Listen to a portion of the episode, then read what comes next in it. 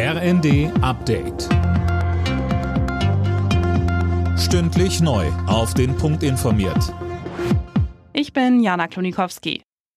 Russland liefert noch mal weniger Gas nach Deutschland. Nachdem Gazprom die Lieferungen vorgestern bereits um 40 Prozent gedrosselt hat, werden von heute an anstatt 100 nur noch 67 Millionen Kubikmeter Gas pro Tag durch die Leitung Nord Stream 1 gepumpt. Grund seien fehlende Ersatzteile für eine Verdichterstation.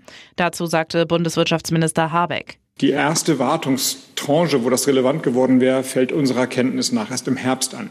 Insofern ist auch bei mir der Eindruck, dass das eine politische Entscheidung ist und keine technische begründbare Entscheidung.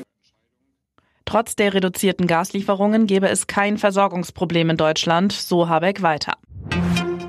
Die USA, Deutschland und Großbritannien wollen der Ukraine weitere schwere Waffen liefern. Nach Angaben von US-Außenminister Austin geht es vor allem um Raketenwerfer.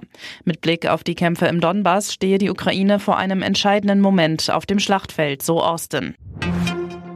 Nachdem der Bundestag Gerhard Schröder sein staatlich finanziertes Büro und Mitarbeiterstellen gestrichen hat, geht der Altkanzler auf Konfrontation. Seine Anwälte fordern übereinstimmenden Medienberichten zufolge die Privilegien in einem Schreiben an den Haushaltsausschuss zurück.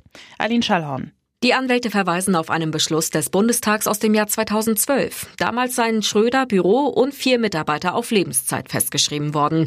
Vor Gericht ziehen will der Altkanzler demnach wohl nicht. Vielmehr suche er das Gespräch und eine für alle Seiten annehmbare Regelung auf Augenhöhe. Schröder war ja wegen seiner Russland-Kontakte massiv in die Kritik geraten. Seine Anwälte sprechen von einer nicht mehr hinnehmbaren öffentlichen Hetzjagd. In weiten Teilen Spaniens leiden die Menschen weiter unter einer Hitzewelle. Seit Tagen zeigen die Thermometer Temperaturen um die 40 Grad Celsius an. Am Wochenende ziehen die heißen Luftmassen Richtung Frankreich und Deutschland ab.